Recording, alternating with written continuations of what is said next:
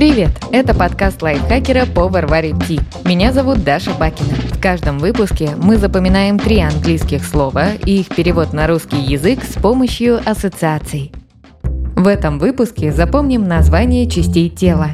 Eyelid – века, lip – губа, nostril – ноздря. Eyelid – века – Звучит очень похоже на часть имени доброго доктора из произведений Корнея Чуковского. Айболит. Eyelid.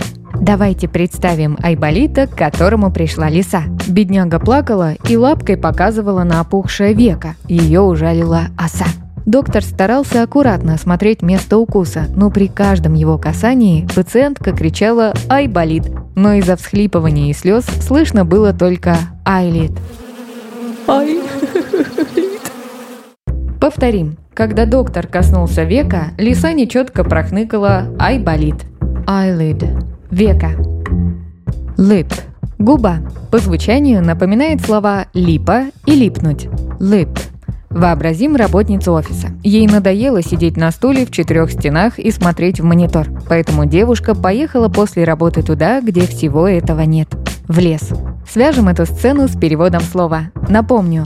Lip – губа. В лесу наша героиня решила, что для изгнания мысли о работе и полного единения с природой ей необходимо обнять рядом стоящую липу. Но сделав это, она ничего не почувствовала, поэтому сменила стратегию и поцеловала дерево. Тут случилось неожиданное. Одна из губ прилипла к липе да так сильно, что освободиться из плена дерева удалось только через несколько минут. Такого единения девушка не ожидала. Закрепим. Девушка прилипла к липе губой. Lip – губа. Последнее слово – nostril – ноздря. Похоже на сочетание слов «нос» и «астрал». Nostril. Вы могли слышать выражение «выйти в астрал». Так в эзотерике называют временный выход души или сознания из тела. Представим, что в сети завирусилось видео странного человека, который утверждает, что любой желающий может выходить в астрал когда угодно и где угодно. Для этого незнакомец предлагает закрыть одну ноздрю пальцем и дышать через вторую. По его словам, дыхательная практика через ноздрю – прямой путь для выхода в астрал. Кто-то в комментариях даже придумал название для этой практики – «Настрал». Итак, повторим. Комментаторы придумали название для путешествия в астрал через ноздрю. Настрал. Nostril. Ноздря. Давайте повторим все три слова. Пока я озвучиваю ассоциацию, попробуйте назвать слово на английском и его перевод. Когда доктор коснулся века, лиса нечетко прохныкала «Ай, болит». Eyelid. Века.